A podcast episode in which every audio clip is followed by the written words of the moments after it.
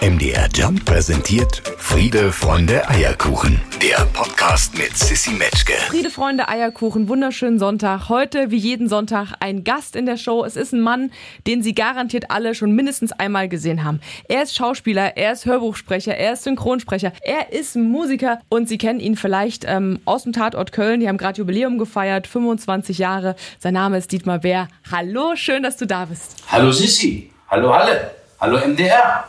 Wie geht es dir? Äh, Im Moment geht es mir ehrlich so äh, verschnaufsmäßig gut, weil ich komme gerade aus einem langen Turn und habe irgendwie einen Tatort in Köln abgedreht. Ähm, äh, komme gerade aus meiner äh, Dienstwohnungsstadt Köln, bin gerade für drei Tage netto in Berlin, meinem, meinem Lebensmittelpunkt sogenannten. Und dann geht es schon los mit äh, dem Thema, über das wir auch noch reden werden, hoffe ich. Ich habe Proben für das Rilke-Projekt in, in, in, Frankfurt und Darmstadt und dann geht es nächste Woche am 20. September mit der Tournee in Stuttgart los. Also das ist im Moment so kleines Durchatmen, den Koffer nochmal neu sortieren, das Auto waschen und dann geht es wieder. Wir Schauspieler, wir Freien sind ja fahrende Gesellen und Gesellinnen. Und das heißt für mich also einmal kurz, und da habe ich mir dann extra, extra für euch dann noch ein bisschen Zeit genommen. Wie wichtig ist dir das denn, äh, weil du es gerade auch gesagt hast, mit dem Fahren, mit dem Unterwegssein? Ist es auch für dich selber in deinem Charakter irgendwie wichtig, immer unterwegs zu sein, dass alles in Bewegung bleibt? Oder bist du jemand, der auch mal sagt, nö, du, so ein Jahr zu Hause mal, äh, würde mich jetzt auch nicht stören, wenn ich einen Rhythmus hätte und am selben Ort wäre? Also ein Jahr zu Hause ähm, kennen wir nicht wir, wir Schauspieler und Schauspieler. Außer du bist jetzt wirklich fest in einem Theaterensemble und da bist du so eingeschweißt. Äh, aber auch wohl die Theaterensemble sind unterwegs und fahren mit ihren Stücken auf Gastspiele. Nein, äh, das gibt es in diesem meinen ähm, Leben nicht. Ich bin halt so unterwegs, dass ich halt irgendwann mal entdeckt habe mit Köln nach 25 Jahren jetzt äh, mit dem Kölner Tatort, dass ich nach drei oder vier Jahren, was 99, schon merkte, ich kriege hier einen Hotelkoller, weil man dann so eine lange Zeit in der Stadt Köln verbringt in meinem Heimatland NRW, der Nähe meiner Heimat Dortmund, meines Fußballvereins Borussia Dortmund, da bin ich alle zwei Wochen vor Ort, weil ich nicht anders kann. Und dann habe ich gedacht, ich brauche auch noch eine Wohnung in Köln. Das ist ein tolles Privileg, was ich mir erarbeitet habe, was ich mir erlauben darf. Aber dieses Pendeln hin und her, ist, das gehört zu meinem Alltag. Dass ich wirklich für drei Tatorte auf jeden Fall immer äh, am Rhein bin. Aber auch andere Projekte, Hörbücher, Lesungen, Fußball etc. pp. Ein bisschen natürlich auch Familie pflegen. Und somit ist mein Leben immer in Bewegung. Aber dieses Jahr ist es so ein Rock'n'Roll, dass ich jetzt wirklich, wirklich sehe, aha, ich bin jetzt mal vier Tage in der von mir angemieteten Wohnung und habe äh, mich gefreut, dass meine Frau mir die nochmal gezeigt hat am, am, am, Sonntagabend, weil ich kannte so ein paar Sachen nicht mehr. Und dann musste ich auch schon wieder los und sehe mich erst, glaube ich, so Ende Oktober nochmal aufschlagen, weil im November kommt der nächste Tatort in Köln. Aber das hat man sich mal so ausgesucht und ich kann auch jeden Tag eine Kerze anmachen und demütig danken, dass ich eben nicht zu Hause sitze und warte, dass ich Arbeit bekomme. Da geht es mir schon ganz gut. Das nochmal zu deiner Frage. Mir geht's gut. Wir haben ja schon gesagt, das ist hier die Sendung, wo man mal ein bisschen entschleunigt, ne? wo man nicht alle Promo-Sachen in einer Minute 30 so durchschiebt, sondern wo man sagt, Moment, wir halten gefühlt die Zeit mal ein bisschen an, lernen unsere Gäste kennen, nehmen uns auch dafür Zeit, yeah. fliegen ein bisschen durch deren Geschichte. Deine äh, ist sehr bewegend, da könnten wir alleine jetzt zu deinem Werdegang irgendwie hier wahrscheinlich den ganzen Tag gestalten. Ähm, nur mal so angerissen. Geboren in Dortmund, du musst reinquatschen, wenn ich Quatsch erzähle. Yeah. Geboren in Dortmund, Abi gemacht, äh, Schauspiel, äh, Schultheater schon gespielt, dann warst du Sänger in einer Punkband, kann man überall nachlesen im Internet. Mhm. Ausgebildeter Schauspieler bist du ebenfalls. Kölner Tatort haben wir auch schon gesagt. Äh, Fußballliebhaber habe ich ganz oft dich sagen hören und auch immer wieder gelesen. Richtig. Ähm, was gibt's denn über dich, was wichtig ist, was vielleicht noch nicht im verrückten Internet drinsteht? Was kannst du uns denn anvertrauen, wir jetzt so in dieser Sonntagsstimmung, weißt du? In dieser Sonntagsstimmung, da kann ich zum Beispiel sagen, dass ich gerade diese Sonntagsstimmung unheimlich liebe. Und das ein Ritual, was wir lange gepflegt haben, was jetzt ein bisschen ausge, ausgedünnt ist, aber was wir zu lange zu Hause gepflegt haben, meine Frau und ich, dass wenn wir wirklich beide da sind, wir Sonntagmorgens das Frühstück bereiten und dann die Sendung mit der Maus gucken. Die Sendung mit der Maus kennt man, glaube ich, auch in Halle, das weiß ich. Definitiv. Äh, ich bin damit praktisch auch aufgewachsen durch meine jüngeren Geschwister. Also ich habe diese Entstehungsgeschichte dieser Sendung im, im Westdeutschen Rundfunk, wo sie dann eine Regionalgeschichte war, äh, natürlich trotzdem mitverfolgt, wie das dann zum Kult wurde und wie viele äh, Millionen von Kindern ihre ersten Fragen in die Welt und wie man Dinge versteht, gelernt haben durch die Sendung mit der Maus. Und das kann man auch noch mit 40 und mit 50 und mit 55 gucken.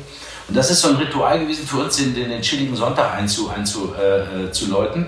und danach ist irgendwie, da gucken wir mal, was man mit dem Tag noch so macht. Aber das war immer so eine gute Uhrzeit, so Sonntag zu verbinden mit, mit einer gehörigen Portion Nostalgie. Die Maus hat natürlich ein riesen Standing im, im WDR, also im, im NRW, aber ich weiß, sie ist ja mittlerweile auch im Weltraum gewesen. Also wir haben Gepäck von einem unserer letzten Astronauten. Das ist jetzt etwas, Sissi, das wusste, glaube ich, noch keiner. Wenn deine Frau und du den Tisch decken, ne, wenn ihr euch Frühstück macht am Sonntag, was muss denn da alles mit dabei sein unbedingt, damit es für euch passt? Also äh, ganz wichtig ist das von mir hergestellte Rührei. Und wir reden hier von Rührei und nicht von Bratei. Ist es auch wichtig, dass es von dir hergestellt ist oder kann deine Frau das genauso gut? Ich glaube, es ist ziemlich äh, äh wichtig. Na, ich glaube, es ist ganz froh, dass ich das mache. Bei mir ist das wichtig, dass dieses Rührei eine gewisse Schlotzigkeit hat. Das muss stimmen. Äh, dann wird geguckt, was für ein Tee ausgesucht wird. Wir sind eigentlich ziemlich passionierte Teetrinker. Und dann haben wir das große Glück, wir haben bei uns in die Ecke ähm, in Berlin einen Biobäcker, der sonntags auf hat. Das heißt, wenn man, wenn man nichts Frisches merkt, kann man sich da auf jeden Fall noch was holen. Und ansonsten ist das, glaube ich, das gerüttelt Maß, was alle gerne auf dem Tisch stehen haben. Von Quark, Honig, Joghurt, ähm, Obst, Früchte, bis hin vielleicht von ein bisschen auf. Wir sind keine großen Fleischesser, meine Frau eher Vegetarierin, aber ähm, jetzt habt ihr ja schon so viel über mich erfahren. Mir stockt der Atem über so viel Privates. Aber wichtig ist, das Rührei ist ein Rührei und nicht so ein verbratenes Ding, was einem manchmal so irgendwo im Hotel hingesetzt wird. Sonst ist der Sonntag uns der Sonntag hin. Jeder Gast, Dietmar, der hier bisher in dieser Show war in den letzten zwei Jahren, ähm, bringt so ein kleines Rezept mit. Ja. Ich sag mal so, die Messlatte liegt nicht besonders weit oben. Irgendwo Ja. zwischen der Pasta von den Kaulitz-Zwillingen, von deren Oma mit Quark und irgendwo zwischen Müsli von Max Giesinger und einem ollen Porridge. Was ist denn das Gericht neben Rührei, was du ganz gut kochen kannst, was wir vielleicht mal nachkochen können? Was kannst du uns denn mit auf den Weg geben? Oh, das geht ja nicht so flott, flott. Ich habe jetzt gedacht, ich hätte mit dem Rührei schon irgendwie einen empfindlichen Nerv getroffen, weil äh, das ist etwas von den Dingen. Ich bin zum Beispiel, meine Angstgegner sind Spiegeleier. Da ist meine Frau wieder ganz vorne. Aber mit dem, mit, dem, mit dem schnellen Rezept, was ich da nennen könnte jetzt, was vielleicht für- für alle gut und schnell geht, wäre etwas, ähm, was der Ofen von selber macht. Das ist für mich das berühmte Ofengemüse mit Quark. Also für die wirklich absoluten Küchenklingonen, die jetzt überhaupt keine Ahnung haben, kann man sagen, man holt sich irgendwie gutes saisonales Gemüse. Das kann von der Paprika bis hin zum Kohlrabi sein. Kohlrabi ist, ist zu empfindlich. Paprika, Karotten, Was mit roter Beete? Rote Beete, ja, das ist schon wieder ein bisschen heikel. Da wollen wir vorkochen mit Handschuhen. Das nehme ich jetzt mal außen vor. Das ist eine andere Fa- Familie. Aber nimm einfach mal Ofengemüse. Fenchel nehmen wir dazu. Wir nehmen noch ein paar Zucchini dazu, ein paar Auberginen. Du nimmst das Backblech, du machst dann äh, am besten ein Ding drauf. Da musst du dich so, so lange äh, sauber machen später. Also ein Stück Backpapier. Heizt den Ofen hoch. Da müsst ihr nochmal gucken, je nachdem wie alt euer Ofen ist. Wie neu 180, 200 Grad. Dann kommt das Ofengemüse darauf, ein bisschen Olivenöl, ein bisschen Kräuter, äh, trockene drüber. Und dann beobachtet man das Ganze so auf 20, 30 Minuten. Und währenddessen nimmt man den Becher Quark, macht da ein bisschen Salz, Pfeffer, ein bisschen Zitronensaft, ein bisschen Knoblauch rein und macht sich einen Dip zurecht. Und dann dippt man später dieses Ofengemüse in den Quark. Und dann denkt man, man ist ein Koch. Haken dran, perfekt. Super. Äh, Dietmar, wir haben vorhin schon gesagt, äh, Tatort ist ein Jubiläum, aber es ist nicht das einzige Jubiläum, was gerade gefeiert wird, mit dem du zu tun hast. Es wird auch 20 Jahre Rilke-Projekt gefeiert. Ich halte in dieser Sekunde äh, die CD dazu in der Hand, die ist so pastell-orangefarben mit einer blauen Blüte, sieht wunderschön aus und du bist Teil dieses Rilke-Projekts. Alle Menschen, die uns gerade zuhören und sagen, Rilke, ja, habe ich schon mal in der Schule gehört, kann ich auch ein paar Sachen zitieren, aber ich habe keine Ahnung, was das Rilke-Projekt ist. Lass uns noch mal alle abholen, vielleicht von Anfang an und erklären, äh, was es damit auf sich hat. Lyrik, Musik, Rainer Maria Rilke und natürlich auch dein Part darin. Also da kann ich jetzt nur ein bisschen als stotternder Botschafter äh, äh, zugange sein, weil ich bin der absolute Novize. Ich wusste, als ich die Einnahme hatte, nicht darum, dass es das 20-jährige Jubiläum ist, zu dem ich eingeladen bin. Ich kann nur sagen, halt, Angelika Fleer und, und Richard Schönherz, die haben das Ganze aus der Taufe gehoben vor 20 Jahren und haben halt äh, das Gefühl gehabt, dass man in Rainer Maria Rilke diese Gedichte, die eine gewisse Schwere, vielleicht eine gewisse Unzugänglichkeit haben, dass man die mit, mit, mit Musik, mit Vertonung einfach besser an die Frau und den Mann bringen kann. Ich halte das für ein sehr äh, zuversichtliches Projekt, beziehungsweise erfolgreich ist es ja schon. Du hältst jetzt die aktuelle CD in der Hand, wo ich auch zwei Parts drin habe, aber es gibt ja schon eine Batterie von anderen Gedichten und eine Batterie von Tourneen der letzten 20 Jahre, wo immer zum Ensemble noch ein, Gast, ein Gastkollege, äh, Kollegin eingeladen wird. Da ist das Los auf mich gefallen in diesem Jahr. Darüber freue ich mich sehr, weil es ist ein, für mich auch was völlig Neues. So auf der Bühne zu stehen gehört zu meinem Urberuf Theaterschauspieler, aber mit Rainer Maria Rilke den Leuten diese wunderschöne Lyrik mitzubringen und sie vielleicht abzuholen, da wo sie sagen, oh Gott, das ist mir alles zu, zu düster oder vielleicht ich habe keine Ahnung von Rilke. Ähm, man, man kann sich einfach dem Ganzen ein bisschen ergeben. Man muss eins wissen, wenn man uns besuchen will, und zwar klappt das bei euch im Sendegebiet in Leipzig und in Erfurt, du wirst gleich noch sagen, wann. Mir ist es gerade entfallen, ich glaube 24. und 25. September. Perfekt. Perfekt. Also am 24. sind wir in Leipzig, am 25. in Erfurt. Äh, dass, wenn man Lust hat, sich auf was einzulassen, es ist keine Netflix-Berieselung, sondern man muss sich ein bisschen hinsetzen und zuhören. Ich glaube, man hört wunderschöne Musik, man hört wunderschöne Texte. Wir lesen auch Briefe von ihm und überhaupt Texte, die einem den Atem nehmen, wie aktuell die sind. Es gibt zum Beispiel einen Text, den ich sprechen darf, da geht es um die Schädlichkeit des, der Kriegsmaschinerie. Und wenn ich danach sage, von wann der Text ist, er ist von, von äh, Dezember 1915 wir befinden uns also im Ersten Weltkrieg und du liest das und vergleichst das mit dem, was du täglich erfährst in den, in den, in den Medien und denkst, wow, der Kollege ähm, sagt das, was, schon, was wir alle schon vor über 100 Jahren schrecklich fanden, nämlich Krieg. Also das, sind, das ist einfach ein erlebtes Abend, an dem ich äh, alle nur sagen kann, kommt, hört euch das an und das ist vielleicht auch mal was völlig anderes, sich am Abend mit Poesie zu beschäftigen und neugierig zu werden auf die anderen Texte.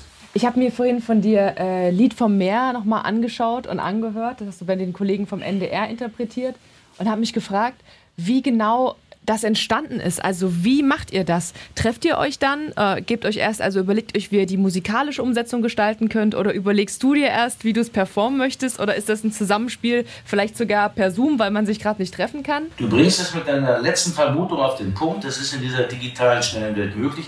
Es ging auch zeitlich nicht anders, als äh, die Produktionszeit war, war ich natürlich nicht da vor Ort, wo, die, äh, wo Angelika und Richard arbeiteten.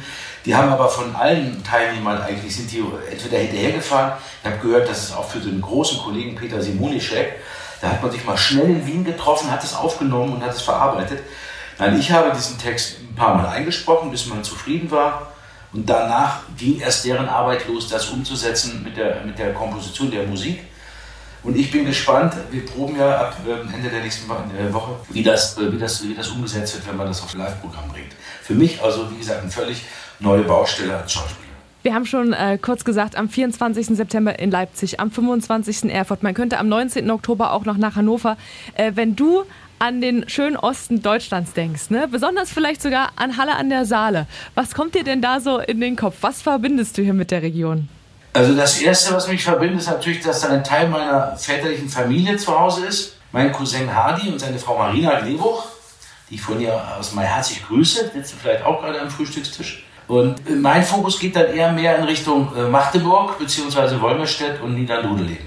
Weil da haben meine Großeltern gelebt und da bin ich als kleiner Junge meinen Eltern regelmäßig habe ich da die Sommerferien verbracht in, in Sachsen-Anhalt und äh, weiß dann, glaube ich, dadurch einen kleinen Wissensvorsprung erhalten zu haben, als wir dann 1989 alle zusammenkamen und die Diskussion, die es so gab da draußen, sowohl im Westen als auch im, im, im, äh, im Ostdeutschland, die noch ganz anders betrachten durfte, weil ich einfach, glaube ich, über beide, beide Länder irgendwie mehr wusste als der, der jetzt nur in Köln oder Dortmund oder in Hamburg gelebt habe oder die Menschen, die, die nur ihre ostdeutsche Heimat kannten.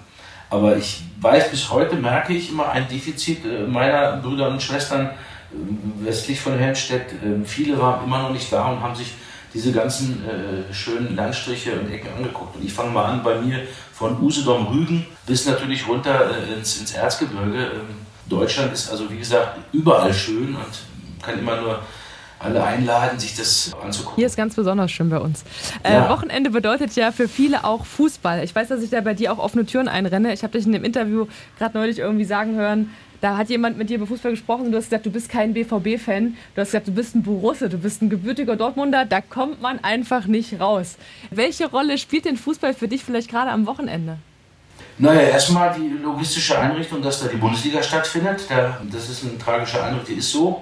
Für viele ist das ein bisschen schwierig. Für mich war es als Theaterschauspieler wieder ganz schwierig, weil der Theaterschauspieler kennt kein Wochenende. Ja.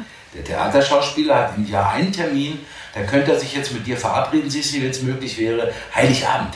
Da haben wir nämlich abends frei im Theater. Ansonsten ist jeder Tag optional ein Vorstellungstag. Sei es Weihnachten, Ostern, Pfingsten. Heiligabend bin ich immer im Radio übrigens. Immer. So. Da weiß man noch, wo man vorbeikommen zusammen, muss. Aber, Aber es ist halt so, dass du als, als Theaterschauspieler bist du immer, bist du immer, und gerade Samstagabends ist Vorstellung. Mhm. Und das sind natürlich der Hauptspieltag in der Bundesliga.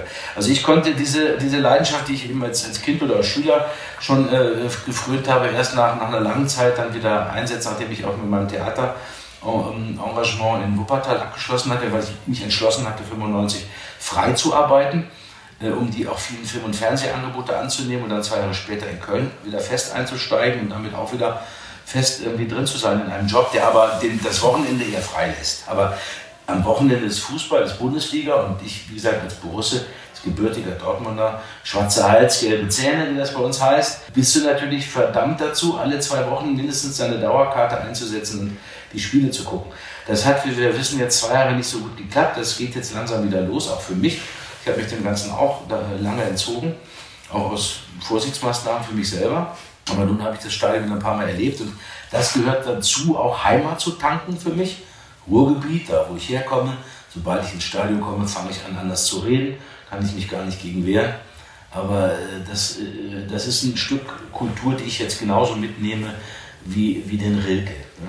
Eine Sache muss ich unbedingt noch kurz mit dir besprechen, bevor äh, wir uns wieder trennen. Und zwar habe ich gelesen, dass du, wenn du dann mal Zeit hast und nicht am Entspannen bist, dich auch sehr viel engagierst. Und zwar speziell für die Zukunftsperspektiven von Jugendlichen und äh, von Langzeitarbeitslosen. Ich weiß nicht, wie alt diese Information ist. Das ist etwas älter, wo, wo, wo man mal einmal, ich sag mal, das ist nicht der, der Schwerpunkt meines Lebens im Charity-Bereich. Da haben wir mal vor ein paar Jahren, waren wir beide, beide da engagiert, aber mein Schwerpunkt liegt und bleibt beim Tatortverein Straßen der Welt e.V.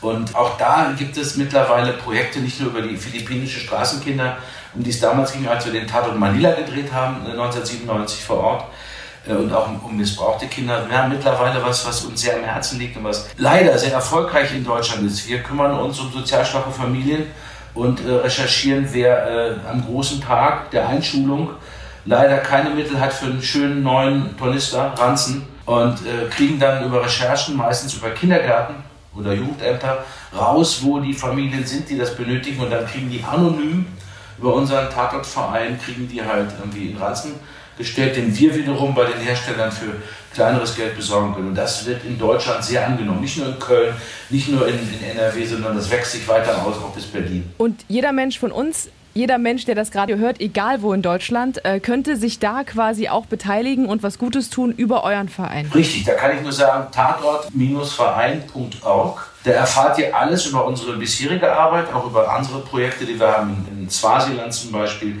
und auch in, äh, in, in Kenia aber eben halt über dieses Wir starten gleich, so heißt das Projekt, was jetzt gerade eigentlich angelaufen ist. Die Einschulung ist ja noch nicht so lange her, mhm. aber vor dem Spiel ist, äh, nach dem Spiel ist vor dem Spiel. Es geht natürlich auch demnächst um die nächsten I-Dötzchen da draußen. Und äh, es geht natürlich auch aktuell sicherlich um alle Kinder, die uns hier als Flüchtlingskinder in Deutschland äh, leider erreichen, die hier sicher sind, aber auch natürlich zur Schule gehen müssen. Das ist ein logistisches Problem für uns. Wir sind ein kleiner Verein, aber wir versuchen dieses Projekt, wir starten gleich, natürlich auch in anderen Städten, soweit sie äh, das vorhaben, äh, zu unterstützen. Aber wie gesagt, man kann uns, das ist unser täglich Brot, mit Spenden unterstützen. Dietmar, letzte Frage. Ich sage Rilke und Schule, was sagst du? Rilke gehört in die Schule, sage ich dir. Ja, ja, wie war es denn bei dir? Achso, das meinst du? Ja, das ist etwas, so ein Trauma können vielleicht die interessierten Zuhörer auch abbauen, wenn sie uns besuchen kommen in, in, in Erfurt, in Leipzig, in Hannover, in München, in Mannheim. Wir sind ja noch überall in Köln am 6. Oktober. Man kann diese Traumata abbauen ich, ich habe immer das Gefühl, dass wir alle, äh, kennst du vielleicht auch, wenn es anfing, wenn wir Novellen in der Schule durchnehmen mussten. Ich erinnere mich an die Judenbuche. Das hat man zu einer Zeit gelesen, da hat man das noch gar nicht verarbeiten können. Vielleicht ist, muss man da nochmal über den, über den Lehrplan gucken. Aber ich finde, dass Gedichte natürlich uns immer auf einer Zeit treffen, wo wir mit 14, 15, glaube ich, andere Sachen im Kopf hatten. Voll. Schule war ganz hinten unten. Aber äh, es ist einfach schön, sich mit der deutschen Sprache zu beschäftigen. Es gibt ja nicht nur Rilke, da kann man auch viele andere Sachen entdecken, auch heutzutage junge Lyriker. Aber vielleicht ist es eine Chance, mit der Musik auch, die dazu äh, zu hören ist, äh, dass solche Schultraumata abzubauen. Und ich glaube, das ist mal ein Event, was man so in der Form nicht allzu oft erlebt. Deshalb Hinda am 24. September in Leipzig, am 25. in Erfurt. Oder wer sagt, boah, nein, da bin ich gerade im Urlaub, kein Problem, am 19. Oktober das Ganze auch nochmal in Hannover. Das Rilke-Projekt, alle Infos gibt es im verrückten Internet und wir sagen vielen Dank äh, für deine Zeit an diesem Sonntag. Dietmar Bär, tschüssi. Tschüss und schönen Sonntag. Friede, Freunde, Eierkuchen. Eine Produktion von MDR Jump.